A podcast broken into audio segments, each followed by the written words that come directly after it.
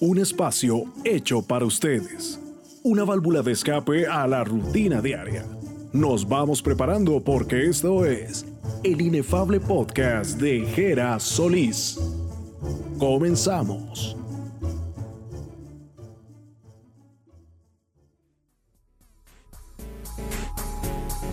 Hola, yo soy Juan Dapo, soy el director de Podcastinación y quería contarte que este show que estás escuchando y que yo estoy interrumpiendo va a ser parte de nuestro festival, el festival online de podcast más cool y más grande de Latinoamérica que este año patrocina Podimo. Y quisiera invitarte a escucharlos a ellos y también a conocer otros proyectos del 14 al 19 de noviembre. Toda, toda la información la encuentras en podcastinación.com. Y lo mejor de todo es que es absolutamente gratis. Así que nos vemos del 14 al 19 de noviembre y que comience el show. Hola gente, ¿qué tal? Les saluda Gerardo Solís. Entramos en el mes de noviembre y queremos recordarles que del 14 al 19 de noviembre se llevará a cabo el festival de podcast más grande de Latinoamérica, el Podcastinación 2022. Ahí voy a tener la oportunidad de intervenir en dos ocasiones. Una, el 16 de noviembre, narrando en vivo y la otra impartiendo una masterclass el 19 de noviembre. Este festival es patrocinado por Podimo para más información deben ingresar a podcastinación.com. El día de hoy les traemos un relato policial, escrito por una novelista con innumerables récords por sus obras vendidas y posiblemente la autora más famosa de todos los tiempos. Hablamos por supuesto de Agatha Christie. Agatha Mary Clarissa Miller nació el 15 de septiembre de 1980. Fue escritora y dramaturga especializada en el género policial por cuyo trabajo obtuvo reconocimiento a nivel internacional. A lo largo de su carrera publicó 66 novelas policiales, 6 novelas rosas y 14 cuentos bajo el seudónimo de Mary Westmaker, además de incursionar como autora teatral en obras como La ratonera o Testigo a cargo. Nacida en una familia de clase media, recibió educación privada hasta su adolescencia y estudió en diversos institutos en París. Mientras trabajaba como enfermera durante la Primera Guerra Mundial, escribió su primera novela, El misterioso caso de Styles, en 1920, donde introdujo por primera vez el personaje del detective Hércules Poirot. Otras creaciones fueron Miss Marple y Tommy Tuppence Baresford. En 1930 se casó con el arqueólogo Max Mallowan, a quien acompañó largas temporadas en sus viajes a Irak y Siria. Sus estancias inspiraron varias de sus novelas posteriores, como El asesinato en Mesopotamia en 1936, Muerte en el Nilo en 1936 también, y Cita con la Muerte en 1938. La mayoría de sus novelas y relatos han sido adaptados al cine, televisión y teatro, algunos en más de una ocasión, como Asesinato en Orient Express en 1971 fue designada como Dama Comendadora de la Orden del Imperio Británico por la reina Isabel II. Falleció por causas naturales en 1976 a los 85 años. Christie es la autora individual más traducida con ediciones en al menos 103 idiomas. En el 2013, su obra El asesinato de Roger Ackroyd fue elegida la mejor novela de crimen de todos los tiempos por 600 miembros de la Asociación de Escritores de Crimen. El detective Hércules Poirot, el cual es el protagonista en este episodio, es uno de los personajes más famosos de la reconocida escritora y sus aventuras han sido adaptadas en multitud de ocasiones. Sin más preámbulo, vamos con esto que se titula Nido de avispas. Y espero que lo disfruten. Nido de avispas. John Harrison salió de la casa y se quedó un momento en la terraza de cara al jardín. Era un hombre alto y de rostro delgado y cadavérico. No obstante, su aspecto lúgubre se suavizaba al sonreír, mostrando entonces algo muy atractivo. Harrison amaba su jardín cuya visión era inmejorable en aquel atardecer de agosto, soleado y lánguido. Las rosas lucían toda su belleza y los guisantes dulces perfumaban el aire. Un familiar chirrido hizo que Harrison volviese la cabeza a un lado. El asombro se reflejó en su semblante, pues la pulcra figura que avanzaba en el sendero era la que menos esperaba.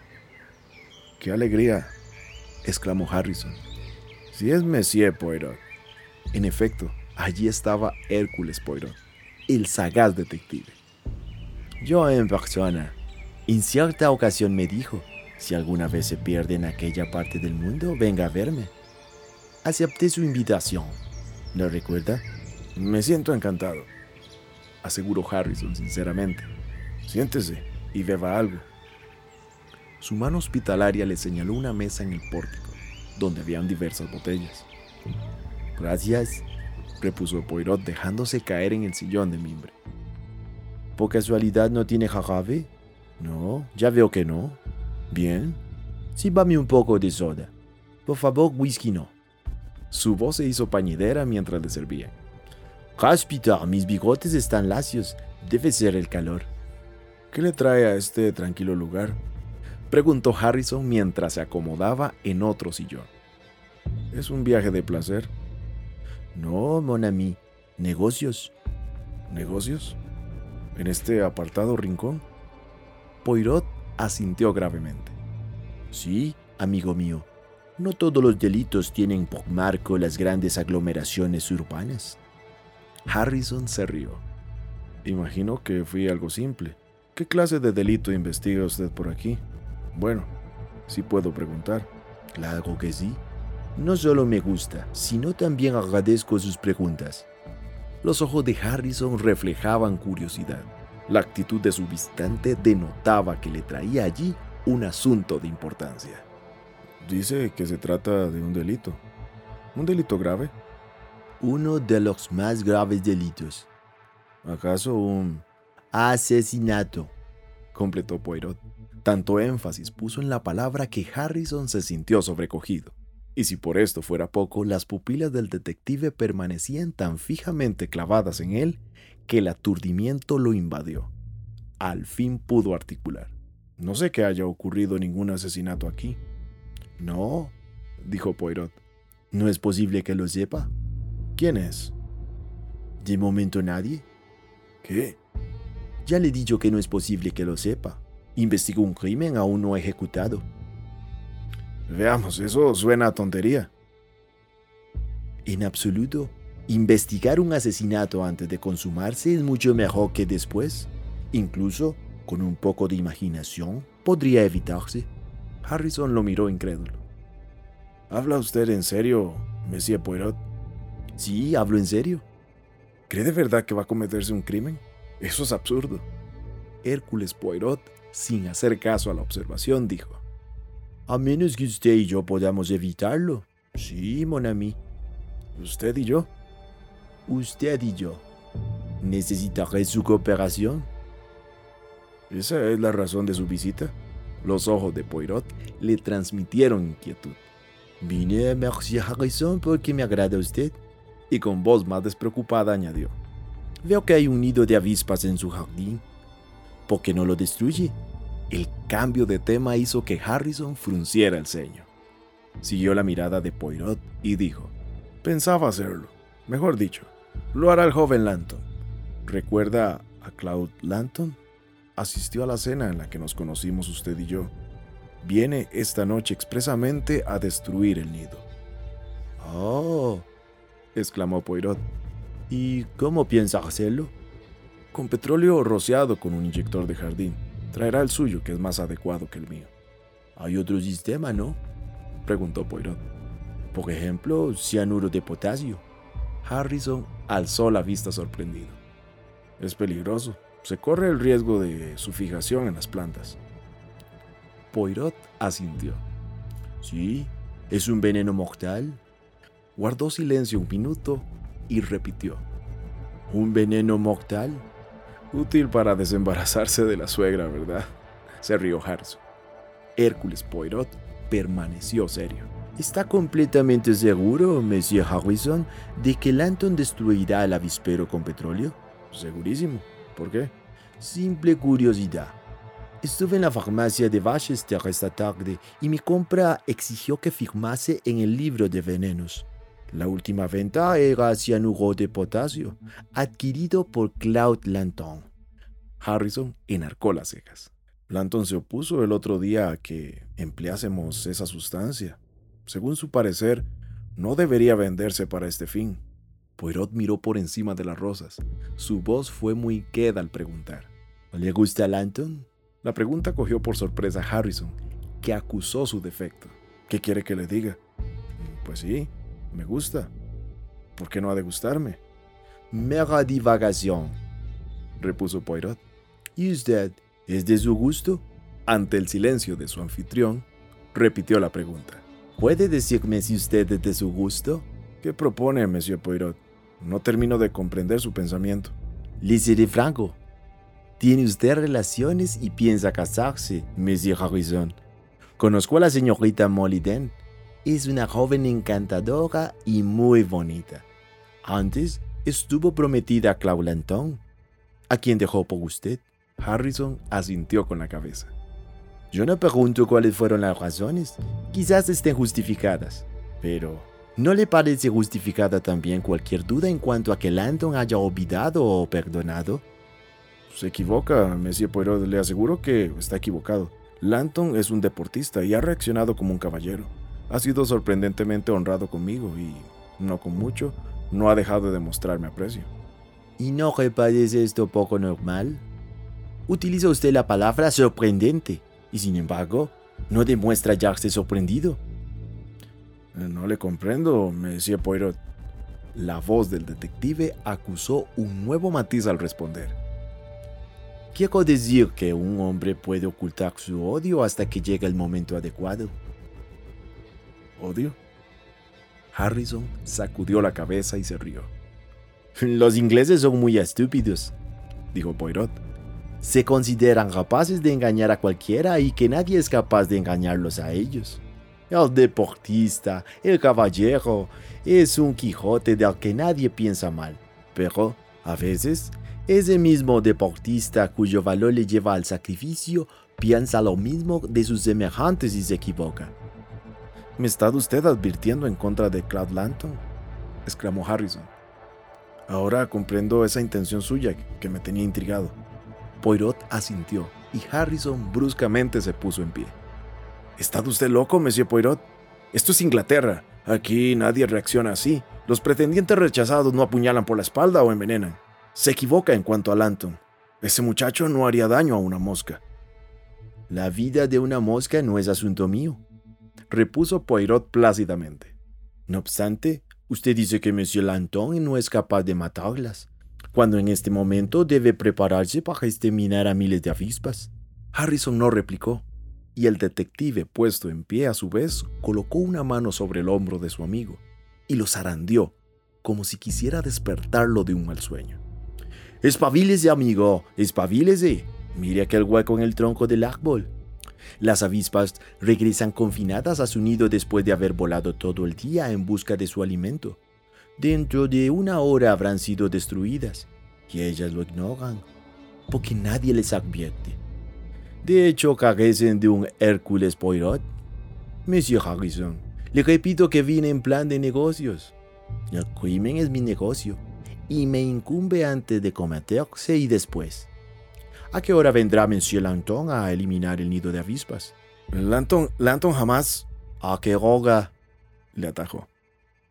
A las nueve, pero le repito que está equivocado. Lanton jamás. Estos ingleses. Volvió a interrumpirle Poirot. Recogió su sombrero y bastón y se encaminó al sendero, deteniéndose para decir por encima del hombro. No me quedo para no discutir con usted. Solo me enfurecería. Pero entérese bien. Regresaré a las nueve. Harrison abrió la boca y Poirot gritó antes de que dijese una sola palabra. Sé lo que va a decirme. Lanton jamás, etc. Me aburre su Lanton jamás. No lo olvide. Juegue salga a las nueve. Estoy seguro que me divertirá ver cómo destruye el nido de avispas. Otro de los deportes ingleses.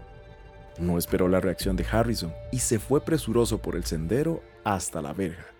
Ya en el exterior, caminó pausadamente y su rostro se volvió grave y preocupado. Sacó el reloj de bolsillo y lo consultó. Las manecillas marcaban las ocho y diez. Unos tres cuartos de hora, murmuró. Quizás hubiese sido mejor aguardar en la casa. Sus pasos se hicieron más lentos, como si una fuerza irresistible lo invitase a regresar.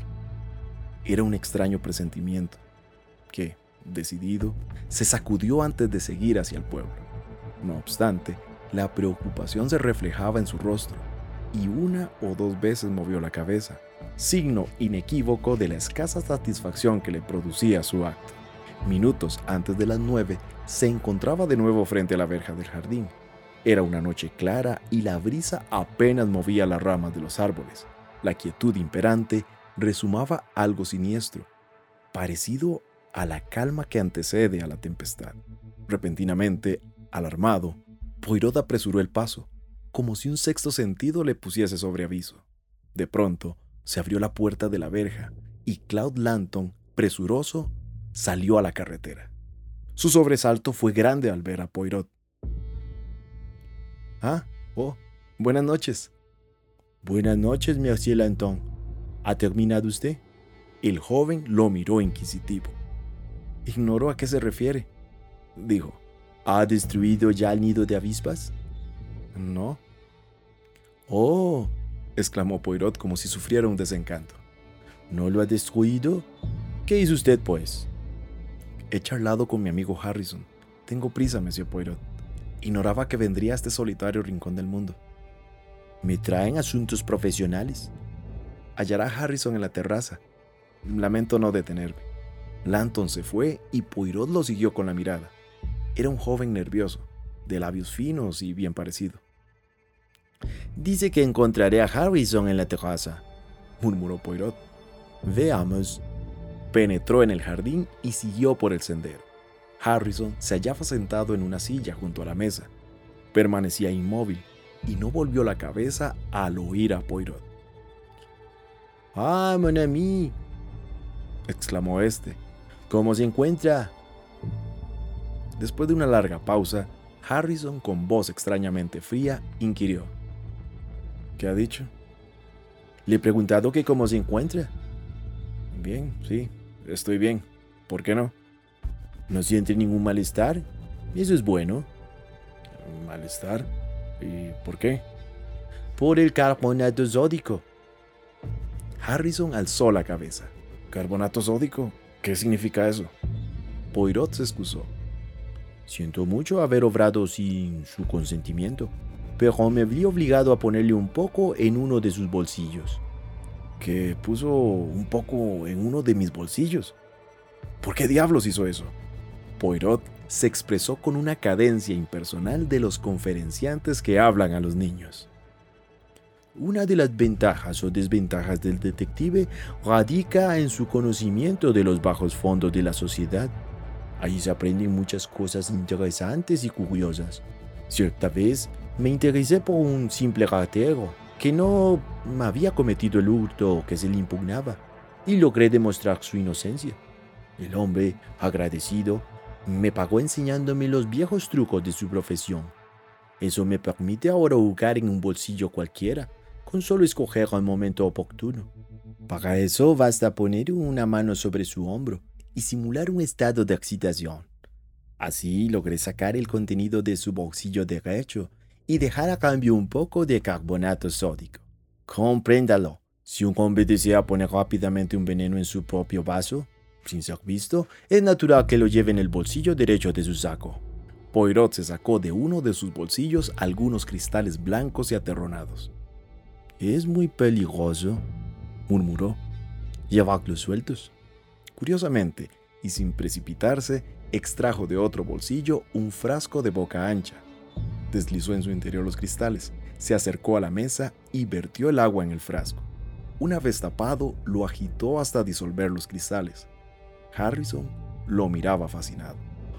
Poirot se encaminó al avispero, destapó el frasco y roció con la solución el nido. Retrocedió un par de pasos y se quedó allí a la expectativa.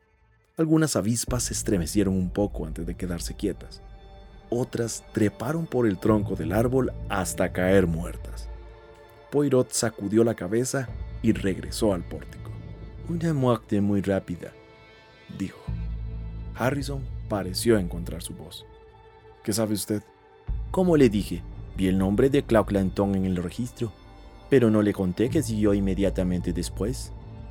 Lo encontré al salir a la calle y me explicó que había comprado cianuro de potasio a petición de usted para destruir el nido de avispas.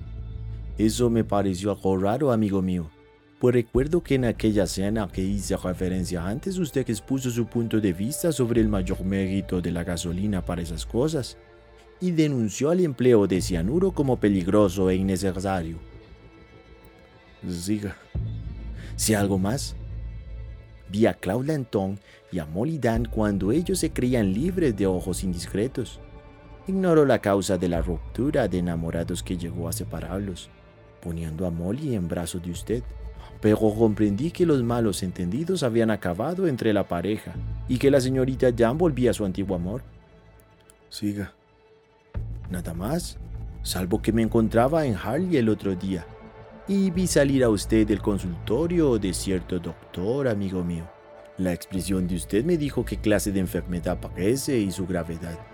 Es una expresión muy peculiar, que solo he observado un par de veces en mi vida, pero inconfundible. Ella refleja el conocimiento de la propia sentencia de muerte. ¿Tengo razón o no? Sí, solo dos meses de vida. Eso me dijo. Usted no me vio, amigo mío, pues tenía otras cosas en que pensar, pero admití algo más en su rostro. Admití esa cosa que los hombres tratan de ocultar y de la cual le hablé antes. Odio, amigo mío. No se moleste en negarlo. Siga, aprimió Harrison. No hay mucho más que decir. Por pura casualidad vi el nombre de Lanton en el registro de venenos. Lo demás ya lo sabe. Usted me negó que Lanton fuera a emplear el cianuro, e incluso se mostró sorprendido de que lo hubiera adquirido. Mi visita no le fue particularmente grata al principio, si bien muy pronto la halló conveniente y alentó mis sospechas. Lanton me dijo que vendría a las ocho y media. ¿Usted que a las nueve? Sin duda pensó que a esa hora me encontraría con el hecho consumado. ¿Por qué vino? gritó Harrison. Ojalá no hubiera venido. Se lo dije, el asesinato es asunto de mi incumbencia. ¿Asesinato? Suicidio, querrá decir. No, la voz de Poirot sonó claramente aguda. Quiero decir asesinato. Su muerte sería rápida y fácil, pero la que planeaba para Lanton era la peor muerte que un hombre puede sufrir. Él compra el veneno, viene a verlo y los dos permanecen solos. Usted muere de repente y se encuentra cianuro en su vaso. A Claulanton lo cuelgan. Ese era su plan. Harrison gimió al repetir. ¿Por qué vino? Ojalá no hubiera venido. Ya se lo he dicho. No obstante, hay otro motivo. Le aprecio, Monsieur Harrison. Escuche, mon ami. Usted es un moribundo y ha perdido a la joven que amaba, pero no es un asesino. Dígame la verdad. ¿Se alegra o se lamenta ahora de que yo viniese? Tras una larga pausa, Harrison se animó. Había dignidad en su rostro y la mirada del hombre que ha logrado salvar su propia alma. Tendió la mano por encima de la mesa y dijo, fue una suerte que viniera usted. Hola, yo soy Juan Dapo, soy el director de Podcastinación y quería contarte que este show que estás escuchando y que yo estoy interrumpiendo va a ser parte de nuestro festival, el festival online de podcast más cool y más grande de Latinoamérica que este año patrocina Podimo. Y quisiera invitarte a escucharlos a ellos y también a conocer otros proyectos del 14 al 19 de noviembre. Toda, toda la información la encuentras en podcastinación.com. Y lo mejor de todo es que es absolutamente gratis. Así que nos vemos del 14 al 19 de noviembre. Los esperamos en el siguiente episodio. Esto fue el inefable podcast de Jera Solís.